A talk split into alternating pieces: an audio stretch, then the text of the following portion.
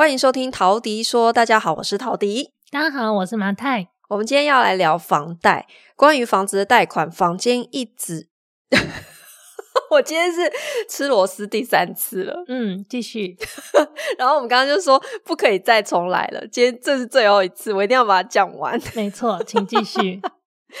关于房贷，房间一直有一个都市传说，嗯，就是所谓的无限转增贷哦。可以啊，绝对做得到。只要你够大尾，怎样都做得到。无限转增贷是啥意思呢？就是一直借，一直借，不用还，不用还，好开心啊！就是你可以不停的去延长，或者是换一家银行去重新谈你的宽限期，然后你永远都只缴利息，嗯、不用缴本金，这样。对，这个真的是。不但是都市传说，最近呢，就是在那个买房知识家的这个脸书社团里面，几乎以就是日更的方式，每天 都有人出来问，说他们是问什么？就问说我的是什么什么情况啊？我现在可不可以去申请？我想要延长宽限期怎么做啊？嗯，然后我可不可以申请转增贷啊？这件事情呢，其实我本来知道呢，是来自于就是坊间几乎所有的房地产老师。其实都在教这一套，房地产老师都会说啊啊，你不用担心啦，我们从来没有缴过本金的，嗯，反正就是无限转增贷在玩的这样。对，所以在所有房地产老师 辛勤的耕耘之下，现在终于变成全民共识了。好，所以呢，为了这个主题，我今天邀请了一位来宾现身说法。我们邀请了实际有玩过。转增贷的这位来宾马太，对，欢迎马太。没错，我今天就来跟大家见证，这一切都是可行的，都是做得到的。所以呢，你今天是要验证这些房地产老师教人的都市传说，拢是真的哈？就是在短期之内，它都是真的啊。可是，如果你短期之内指的是，就是如果你说啊，我今天持有这个房子，我只打算啊，最近税有点重，不然我打算持有它个六年好了。嗯，然后我就是利用呃各种跟银行打交道的方式，我成功的做到五年都只缴利息，我觉得完全可行。同一家银行吗？还是要换一家？嗯、呃，同一家可能有点难。如果要做到五年这个长度，应该要换一家。嗯哼，对。但是他会告诉你说，对，你可以都是都不用交本金，但他也不会跟你说你要交多少手续费。嗯、这中间任何一个银行跟金融机构的操作都是会有成本的。嗯哼。那另外呢，就是呃，如果你今天这个是你家，你想要持有它超过十年，你在这边居住的计划更长，或者是你觉得这是你的房子，嗯，你想要未来是在一个财务上比较稳定的状况，拥有一个资产。那你无限的转增贷就不 make sense 啊！第一个是很难做到，嗯，你持有的时间越长，你要一直不断的找到不同的银行来乘坐你这个案子，然后理解你这么长时间都没有付本金，嗯，或者是同他完全就是，而且你要在一个很好的时间点。就是你去申请那个贷款的时间点，你房子的估值本身都是一个非常理想的状况，市场都是非常稳定成长，你没有遇到一个什么灰犀牛然后大崩跌的一个市场情景。嗯，就是要各种好运加持，各种无敌星星给它吃下去，所以才有可能达到。你自己那间房子，你有转增贷成功吗？嗯、呃。我先说一下，第一个是因为它这里面有包含了几个不同的阶段，嗯，第一个是所谓的宽限期，嗯，那我个人觉得，就是宽限期的确是一个在贷款初期减轻压力非常好的工具，嗯，所以有很多人说他会很后悔，他一开始没有申请宽限期，嗯，我觉得的确是挺可惜的，因为你刚申请房贷的那那一次交易里面，申请宽限期是最容易的。你一次拿到个两年、三年，嗯、其实都都蛮常见的。而且你通常是在买房的初期，手上会最需要现金。对，比方说你要装潢，比方说你要买家具家电。对，所以那个时间点，你跟银行开口申请宽限期，他们也都可以理解。嗯，他们也会觉得你就是需要装潢或是买家具家电。对，可是你入住总是需要对，可是你拒绝了，然后过了几年之后，你发现手上手头有点紧，这个时候你要再去跟银行谈，你要有宽限期，说服的难度会加大。对，那我当时所以呃申请宽限期这个东西呢，我当时是有申请展延一次。嗯，那我那时候的理由是说，哦，我公司刚成立，我创业，我想要有更更多的就是流水在在身上。嗯，那因为那个银行的，就是因为关谷银行真的都很都是那些阿姨，都是姐姐啦，就是都是长辈，她就会 听你这种感人的小故事，她就会说，哦，真的诶，我要支持你，创业很辛苦呢。对，然后我跟他女儿又同年，什么就讲一些，那我们这一年怎样啊？他会很有共感，嗯嗯嗯，所以其实。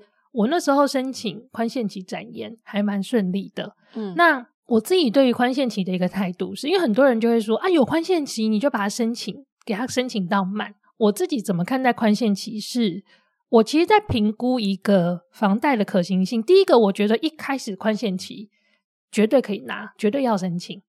但是到底要不要展延？因为展延会不会成功，其实有风险。你可能成功，可能不成功。嗯，所以你自己要评估的是，假设我第一次拿宽限期是三年好了，那我是不是可以在这三年之内保证，我到第四年的时候，如果我真的展延没有成功，我必须要本加息一起付的那个最终的房贷金额，我能不能够承受？所以呢，我会觉得就是在本加息的情况之下，如果你现在，比方说你本加息假设之后是 like 三三万八好了，然后你前面。只付利息的部分，假设是一万五，但中间就会有一个差价嘛。好，那这中间的差价是两万三。如果你现在完全都有这个两万三，对你来说是非常有余裕的状态，然后你把这两万三拿去做其他的理财或投资的规划，我觉得这个就是一百分的答案。嗯，好，这就是正常来说，如果你这样做到最后，就算你没有展延成功，其实你的财务、你的现金流都不会有问题。因为你要算的，其实就是说，你今天多跟他就是借的这个钱，嗯，那你要付利息嘛，嗯，那房贷的利息跟你把这笔钱借出来之后拿去转投资，可是你的投资报酬率只要是高过你付的这个利息，没错，你的现金流就是正的，对，所以这就是一个好的杠杆的投资操作。对，那当然就是比较惨的情况是你拿出来你就把它消费掉，就这个钱其实又或者我觉得最。比较棘手的情况是，实际上你本来的状况，你就只有承担得起一万五的贷款，嗯，你完全没有余裕，让他今天本加息的时候，你整个人就垮掉了，然后你就听信老师告诉你说可以无限的转增贷这样子，对，但是不代表每一个人都可以拿到很好的条件，因为那真的很看个人的情况，没错。所以如果你是一个，如果今天没有宽限期。你就完全负担不起这个房子的人，难道你觉得银行不会发现吗？我先讲，就是怎么样的情况可以一直无限的转增贷好了。它的逻辑其实是建立在这个房价如果是持续上涨的情况之下，嗯，你才有可能一直转增贷。然后这一个本身申请的条件很好，它的负债比没有过高，嗯，然后它的收入很稳定。对，那我们就先假设这个呃借款人本身条件是 OK，没有问题。嗯，那接下来其实就是要看第一个就是当时的市场经济的环境，嗯，有没有在实施就是我们的呃信用管制，嗯，或是说这跟我们的货币的松紧程度也有很大的关系。嗯，比方说当时的环境如果是在一个呃，房市非常热的时候，嗯，好，因为申请的人非常非常多，嗯、就像过去两年，好，我们就是房市大涨，然后全民疯买房，好，嗯、那这个时候你想哦，银行那边他每天他要审的件是不是非常的多？嗯，那他在同样的贷放款的这个扣打里面，嗯，他如果申请的额度是超量的，他是不是就一定会？开始排优先顺序，他就会从这些候选人当中开始挑哦，信用条件好，信用条件好，以及这个房子条件好，房子条件好，这样开始去审核每一个申请人。所以这个时候，如果中间出现了一个他不是呃第一次买房，或是他不是新生代房贷，他是中间转增贷的，那对他们来讲，其实他的优先性是会放比较后面的，因为他会认为说这样子的案子，第一个他当然会看实际他的风险系数，他们有自己的风控的一个算法嘛。好，可是如果这么多人要去抢。一样的这个贷款的扣打的时候，那银行其实相对它在估价上面，它在过件都会变得比较严苛的。嗯，因为就是很多人去抢，竞争对手变多了，竞争对手变多嘛。其实这个逻辑其实很很单纯。那反过来讲，今天如果房市很冷，然后银行就没有什么业绩，他申请房贷的人数没有很多，他就有多的扣打。那这个时候，你去申请，不管是转增贷还是新申请贷款，嗯，相对都会比较宽松一点。所以，转增贷到底可不可以不停的去玩，不停的去延长？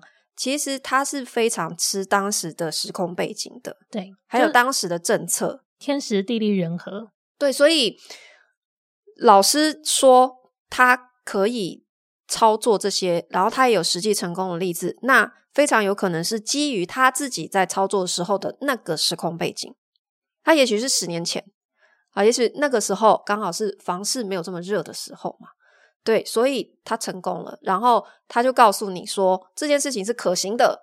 可是你放在现在以及往后的时空背景，嗯、其实就不一定了，因为就这几年来看，很明显我们国家政策的趋势一直都是在做信用管制，越来越严格，在房。房贷这一块，对，在房贷这一块，其实它就是为了要避免太多的人为炒作空间，嗯，所以它一直在信用紧缩。嗯，那你还可以这样子继续玩，其实难度只会越来越高而已。是啊，那我们刚刚其实都把转增贷连在一起想，呃，连在一起讲，但实际上它是两件事情啊。对，一个是转贷，一个是增贷。因为增贷呢，顾名思义就是增加贷款。所以它也可以在你本来的贷款的银行，嗯，也可以在新的银行。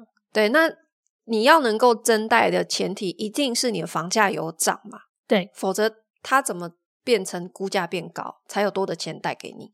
呃，我其实是有成功是增贷。嗯，那嗯。呃我在这个增贷的过程里呢，第一个是因为我刚好我们买那个房子进场的时间点是一个房价相对比较低的一个基基期，嗯，所以刚好后面又来了一波，就是二零二零年之后有一波的上涨，所以在这样子的环境之下，那个房子虽然本身因为年税很大，所以它的房屋的价值并没有任何的 增长，但是因为土地价值的增长，所以整体的物件，整体的这整个。整个房子它还是增值的状态，所以在银行的系统里面的评估，它的确是已有房价增长的。然后再加上我那时候的情况是，我已经开始还本金，大概还大概五个月左右的时间。嗯，所以我在某一个时间点，我有个资金的需求，然后我很明确的讲出那个资金的需求，我有讲出它的去向。这个去向呢，很明显的不是去。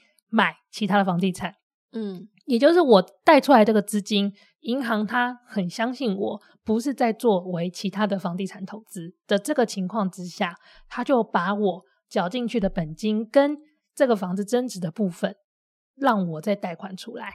可是如果你从来没有缴过本金，其实你要说服的难度是会更大的。对，那前几年其实有很多人碰到的一个情况是。实际上的房价增长的速度，它远远的超越了银行对于所有的房地产的估值，嗯的认定的程度。嗯，好，就是假设你买了一个房子三千万，可是，在银行的系统里，它怎么算？它怎么建价？它觉得它只有假设两千六百万，那你中间就会有个落差，因为它也不可能两千六全部贷给你，它一定还有个百分比嘛，就是估不到价的意思，就是估不到价。然后这个其实是在。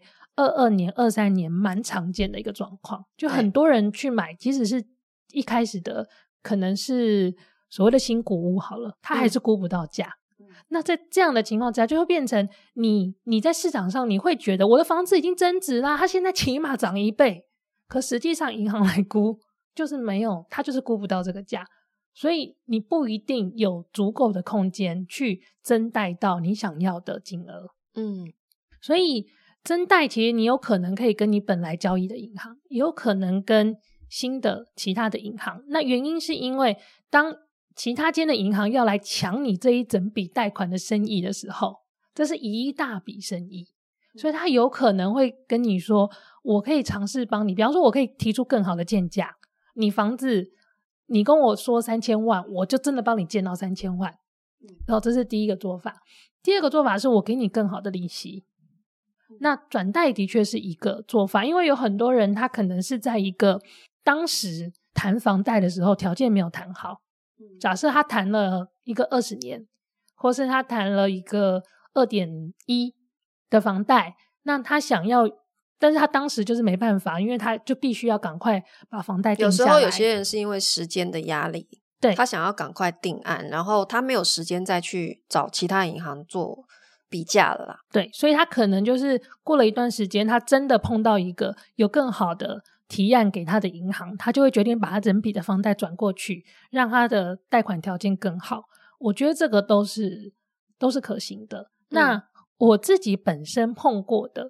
转贷的情况是，我觉得有可能是因为我那个物件本身就年岁比较高，嗯，所以我当时能够贷到公股的贷款，而且我那时候用的又是当时的青年首购的方案，所以我其实已经拿到很好的条件，嗯，所以我后来找了其他几家银行评估转贷的条件的时候，都没有比我原始的贷款条件更好，所以我并没 有去转贷。当初拿的太好了，已经没有银行可以提供更好的。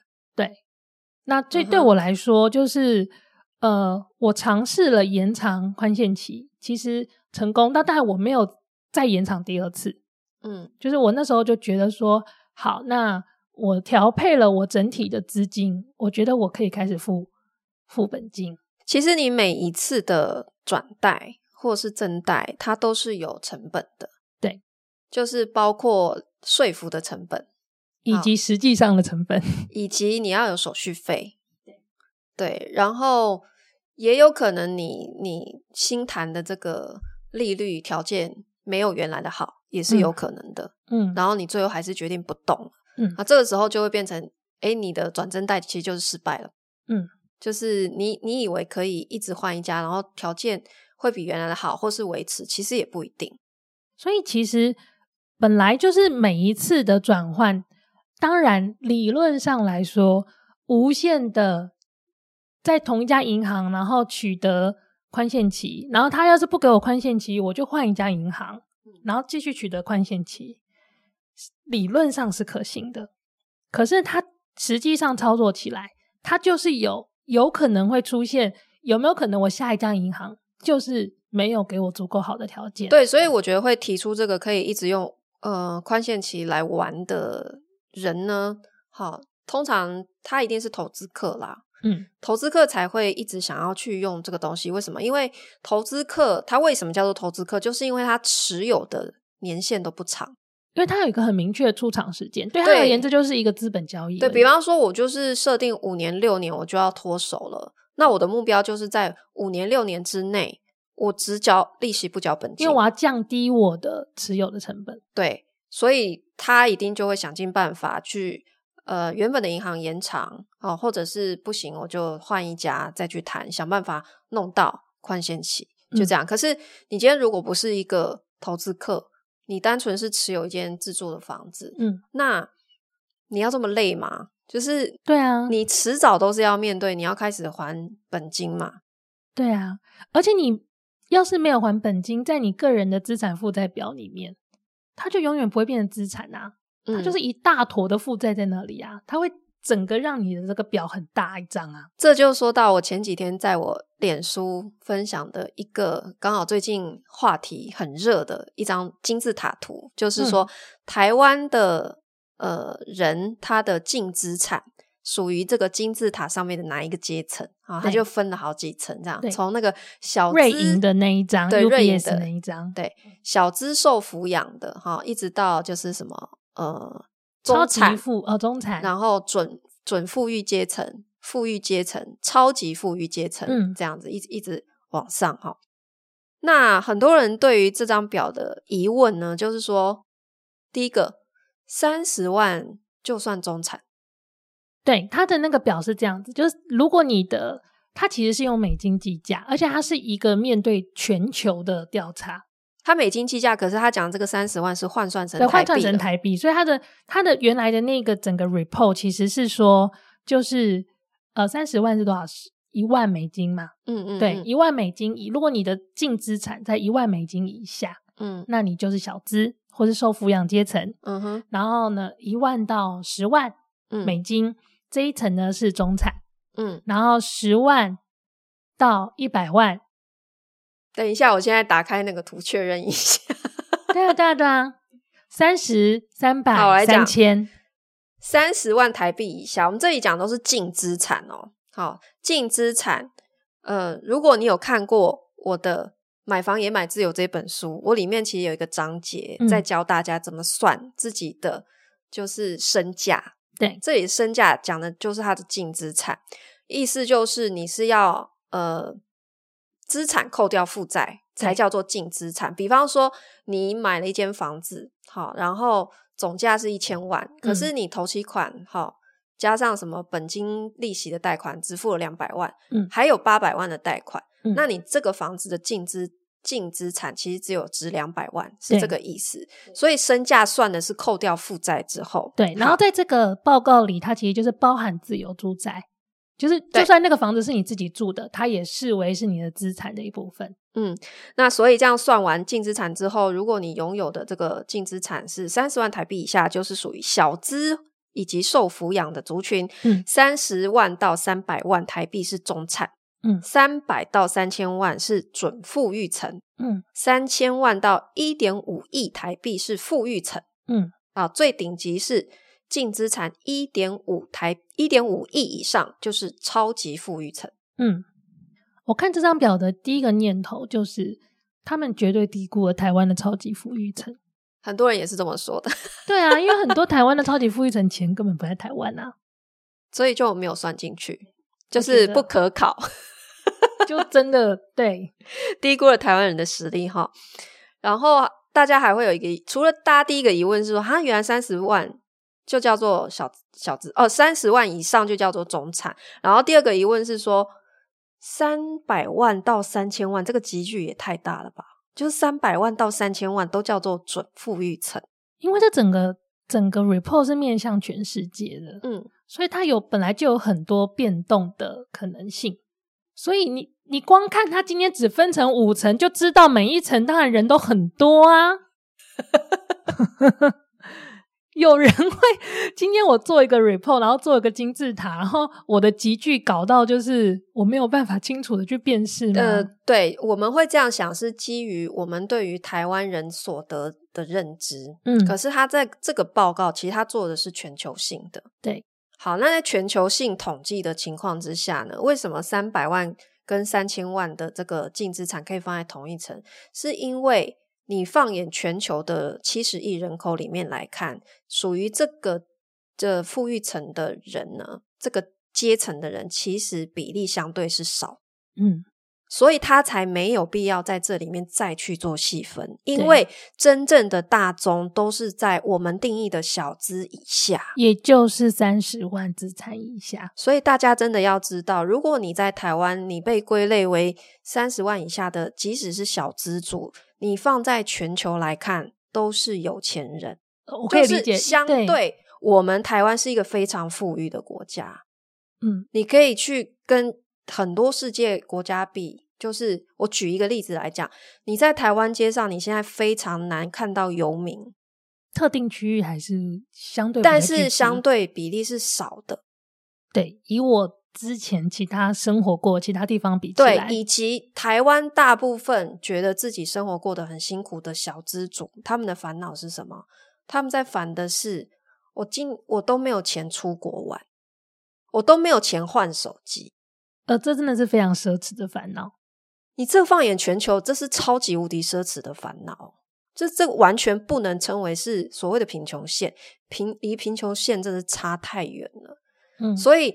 这个图是我们要解释说，为什么他会把你看起来好像很不合理的这个三百万到三千万放在同一层，嗯、就是因为相对来讲，这在全球已经是非常有钱的人，他没有必要再去做细分。你真的要细分，是三十万以下的人，你可以分很多层了。嗯，因为他们的生活样态才是真的，可能每差一万就会有不同的生活样态。对，对。然后讲到这边，我就可以再分享一个，以前我分享过一本书，叫做《真相》。哦，对，faithfulness faithfulness 哈，嗯，它里面就是我我没记错，应该是这本书，它有分享过一个网站，嗯、这个网站大家可以上去看，然后非常建议大家可以去看一下。这个网站叫做 Dollar Street，嗯，好，就是呃一块钱街，嗯，一元街了哈，它叫做 Dollar Street。这个你只要搜寻这个关键字，你就可以看到这个网站。嗯。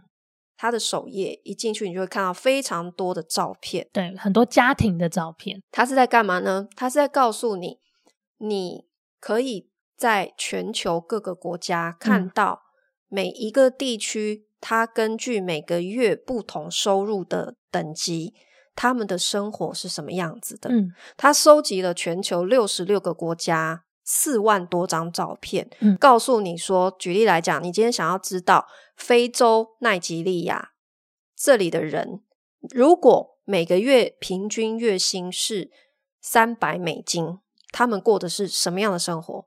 他就直接赤裸裸的放照片给你看。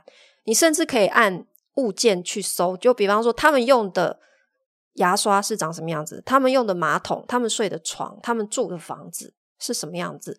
每一个地区、每一个国家，不同收入的人过着什么样的生活？你可以在这个网站上看得清清楚楚的。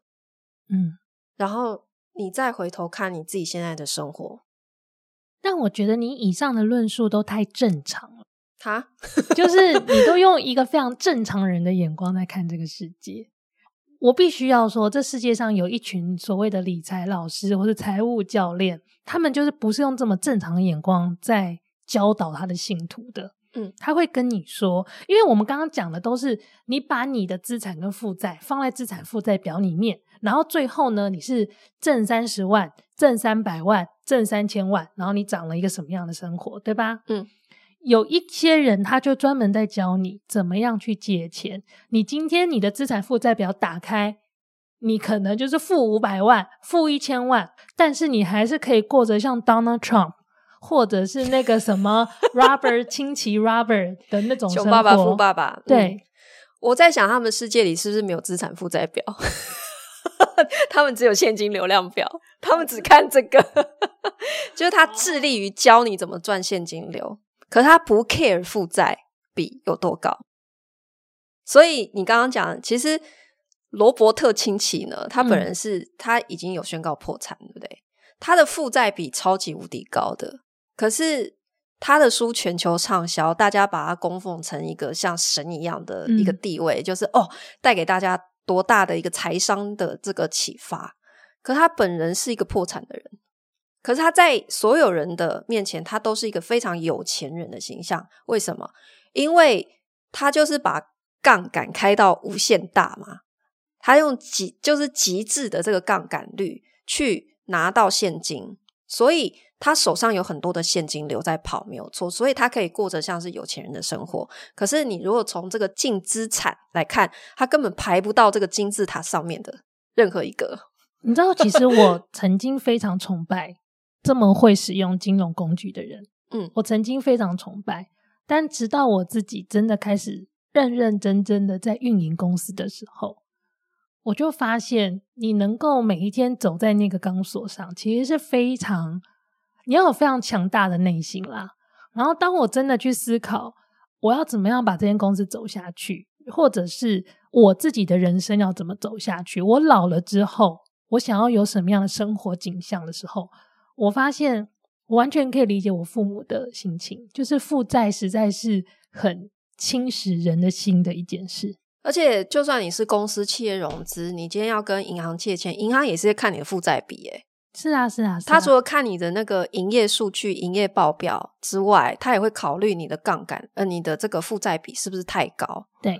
这会降低他愿意借你钱的程度。对，可是你看，用银行、用公司借钱，其实是一个角度嘛。公司大不了就倒了清算，然后负责人该干嘛干嘛。亲戚就这样嘛。对，可是 当你今天牵涉到个人的时候，你如果你真的这房子是拿来自住的，难道你会想要一天到晚去申请转贷，然后等到你五六十岁的时候，还是有非常高的？负债，然后或者是你还是在那个房贷的状况里没有办法脱身。其实我觉得相对来说，嗯嗯、至少这不是我个人。我个人的期待是我希望我在某个时间点，呃，我有一间是我已经付完房贷的房子，是然后我可以相对比较从容的去管理我的现金流。